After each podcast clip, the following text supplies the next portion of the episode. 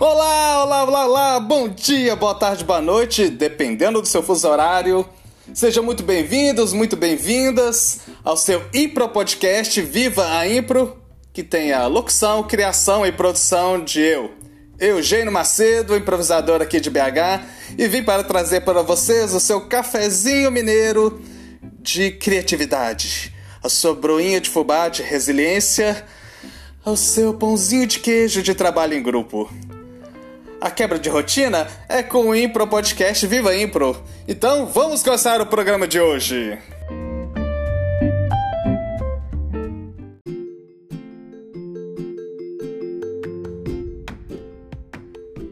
Doze de dezembro de 1897. Nessa data foi fundada a cidade de Belo Horizonte. Mas Belo Horizonte o lugar já era habitado há muito tempo, desde a época do ouro. Aqui era um lugar de encontro do sertão, do, do lugar de Goiás, do gado para a região do ouro. Aqui o, o gado ficava para engordar, ficava no Corral del Rei. E com a República, a proclamação da República, quiseram criar uma capital nova, tirar a capital de Ouro Preto para Belo Horizonte que não se chamava Belo Horizonte, criara-se esse nome, logicamente por causa da geografia. E estou aqui para cantar as odes do meu quintal. Não lembro quem falou isso, mas fala que para você ser universal, cante o seu quintal. Então vamos lá falar um pouquinho do teatro em Belo Horizonte. Estou aqui com o livro BH em Cena, Teatro, Televisão, Ópera e Dança na Belo Horizonte Centenária. Foi escrito no centenário de Belo Horizonte pelo Jorge Fernando Santos, editora Del Rey. Então, primeiro ato. Era uma vez quatro pioneiros. E hoje eu vou falar apenas de um. Mas vamos aqui falar então. Muitos foram os pioneiros do teatro em Belo Horizonte. Dentre eles, pelo menos quatro merecem destaque especial. Aqueles que são sempre citados pelos nossos profissionais antigos como corresponsáveis pelo início de suas respectivas carreiras artísticas. Nomes como Otávio Cardoso, Elvésio Guimarães, Palmira Barbosa, Vilma Henriques, Magda Lenart, Ítalo Mudado, Ezequiel Marques e João Etienne Filho raramente deixam de citar pelo menos dois desses nomes, quando o tema da conversa é o surgimento das artes cênicas na capital mineira. Se o leitor pensou em J. D'Angelo, Pedro Paulo Cava, Ronaldo Bosque ou Ed Ribeiro, enganou-se. Afinal, quando aqueles pioneiros já faziam teatro em Belo Horizonte, esses quatro diretores nem mesmo haviam nascido. No máximo davam seus primeiros passos pela sala de estar de suas casas.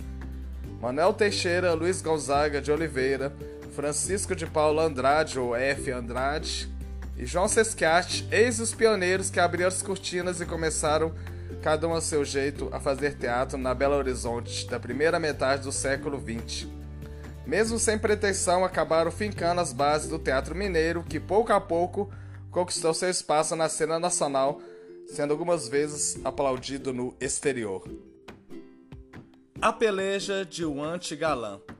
O automóvel de luxo, de luxo ainda era o Ford Bigode, pouca gente podia ter um exemplar na garagem. Charretes e carroças trafegavam pelo centro da cidade, e o bonde era o transporte popular, com sua estação em frente do edifício da Feira das Amostras, onde fica a Praça da Rodoviária. O simples fato de ver os calcanhares de uma donzela distraída levava a rapaziada ao delírio. Enquanto isso, um jovem poeta e cinéfilo taciturno, recém-chegado de Tabira, lamentava no poema o fechamento do antigo Cine Odeon era Carlos Drummond de Andrade, a publicar seus primeiros versos, ora no Minas Gerais, ora no Diário de Minas. Naquela época, o teatro andava longe de ser o que é hoje. Já existia gente maluca o suficiente para tentar transformá-lo numa atividade séria e, quem sabe, lucrativa. A rainha do humor brasileiro, Desi Gonçalves, costuma falar sobre o início de sua carreira e as dificuldades que enfrentava para exercer a profissão de atriz. Ela falava que a gente era considerada prostituta e quando viajava com o espetáculo tinha que se hospedar nas zonas das, das cidades.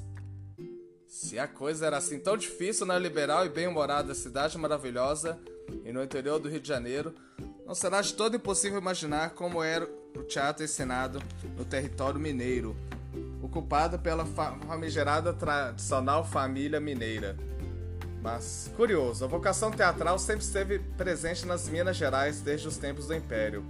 Haja visto as casas de espetáculos construídas naquela época, entre elas os teatros municipais de Ouro Preto, São João, Del Rey e Sabará. Mas a Belo Horizonte dos anos 20 e 30 e lá vai pedrada, a coisa deve ter sofrido um retrocesso. Mesmo porque o chique desde o Império era o espetáculo de ópera. Isso fazia que as companhias nacionais e internacionais excursionassem pelo estado. De qualquer modo, ferroviário e dentista Manuel Teixeira, o mais velho dos pioneiros aqui citados, nascido em 1900 em Queluz de Minas, atual conselheiro Lafayette, resolveu fundar no bairro do Horto Florestal o Grêmio Dramático Central do Brasil, do qual foi presidente. Ele falava que era um espaço pequeno que servia também como sede do clube de futebol da Central. Rememorou em várias entrevistas sobre seu pioneirismo teatral. Novamente ele falando, mas uns trabalhando com inteligência e a sensibilidade, e outros dando pontapés, a coisa não podia mesmo dar certo. Como no Brasil tudo acaba em samba, a sede, a sede da bola da, da maioria gritou mais alto que a vocação artística dos poucos atores ali presentes. Paramos com o nosso trabalho teatral por falta de espaço adequado e ficamos esperando por melhor oportunidade lamentava Manuel Teixeira. No entanto, sem entregar os pontos, conseguiu uma coisa difícil de acontecer até mesmo nos dias atuais. Transformou um templo religioso numa casa de espetáculos. Ele falou que existia um centro espírita no bairro Santa Teresa e com a morte de sua proprietária, o prédio foi adquirido por terceiros e alugado para o nosso clube recreativo, que era a continuação do Grêmio Dramático, dizia o pioneiro da cena. Sua ideia era construir no local um grande teatro, mas devido às dificuldades de sempre, o Grêmio Dramático acabou fechando as portas. Foram 12 anos de existência, tendo o ator Procopio Ferreira, o pai da Bibi, como sócio honorário e principal incentivador. No dia 21 de abril de 1947, Manuel Teixeira e seus companheiros fundaram o Ideal Clube Teatro Escola de Santa Teresa, próximo à tradicional praça daquele bairro. Além de realizar festas e cursos de teatro, a entidade encenava peças amadoras, tendo uma plateia de espectadores ilustres como Madame Henriette Mourinho, Dulcina de Moraes e, é claro, o pai da Bibi. Procópio era nosso amigo fez espetáculos colaborando conosco, e sem nos deixar pagar nem mesmo o táxi que o trazia do centro da cidade até aqui. Declarava o pioneiro toda vez que falava do assunto, sem conseguir disfarçar a emoção. O ator e diretor Otávio Cardoso dizia na época que para alguém se casar na família de Manuel Teixeira tinha antes que passar a fazer teatro. É o que o tal homenzinho feio de orelha de abano, um verdadeiro antigalã, transpirava teatro por todos os poros e muitas vezes recitava monólogos no ouvido de seus clientes no consultório dentário. No palco ele fazia de tudo. Escrevia textos, comandava ensaios, dirigia espetáculos, elaborava cenários e figurinos e ainda encontrava tempo para decorar e interpretar os papéis principais. Não bastasse isso, Manuel Teixeira envolvia toda a família e os amigos mais chegados, contagiando a todos como se o difícil ofício do teatro fosse uma doença. Sem pleonasmo, sem redundância, posso dizer que sou o homem mais velho e mais antigo do teatro mineiro. Entusiasmava-se ainda às vésperas de sua morte, ocorrida em 1990. Manuel Teixeira era também presente de destaque na plateia de muitos espetáculos dos novos tempos. Ora, não perco o teatro por nada desse mundo e ajudei a fundar praticamente todas essas sociedades que existiram e morreram. Orgulhava-se em dizer. Manteve o ideal Clube de Santa Teresa por mais de 40 anos, tornando-se um símbolo de teatro em Belo Horizonte.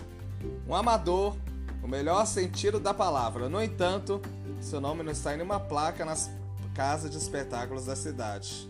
É verdade que chegou a ser dado a um troféu, busto em pedra sabão, criado pela Associação Mineira de Críticos de Teatro para premiar o melhor grupo amador do ano em meados dos anos 80. Com o fim da entidade, que foi fundada e presidida pela crítica e atriz Magda Lenart, a premiação deixou de existir. Tá aí um pouco sobre a minha belo Belo Horizonte para vocês, meus amigos. E viva BH! Parabéns a Belo Horizonte!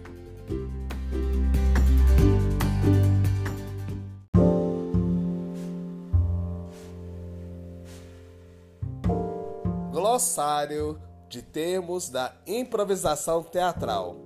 Fonte: livro Improvisação para o Teatro de Viola Spolin, editora Perspectiva. E o termo de hoje é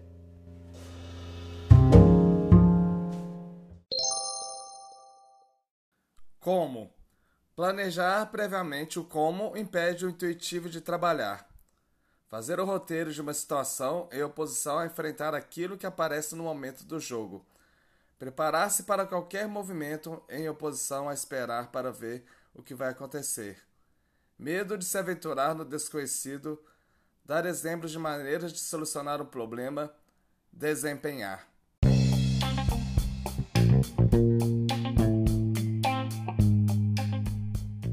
Viva a Impro Indica! indicar a Impropédia, a enciclopédia da improvisação teatral brasileira, projeto encabeçado pelo Edu Miele.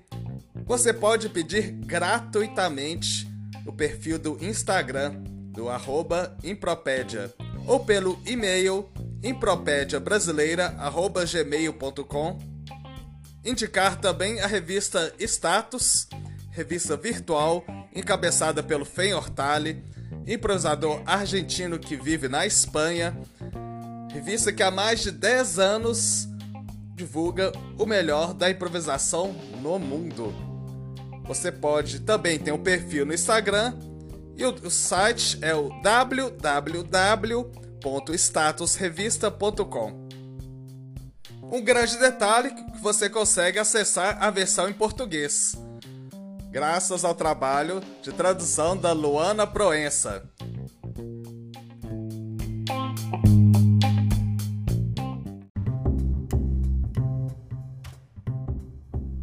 E assim terminou mais um episódio do Viva Impro. E se você gostou, se você tem uma sugestão, uma reclamação, fica à vontade, manda uma mensagem para mim no Instagram, eugênio.macedo.com impro11 ou no e-mail eugênioescomete.gmail.com E se você quer apoiar esta produção independente né, para o bem da Impro, você quer me ajudar, você quer se ajudar e me ajudar, então mande um Pix de qualquer valor, de qualquer espécie, de qualquer lugar do mundo.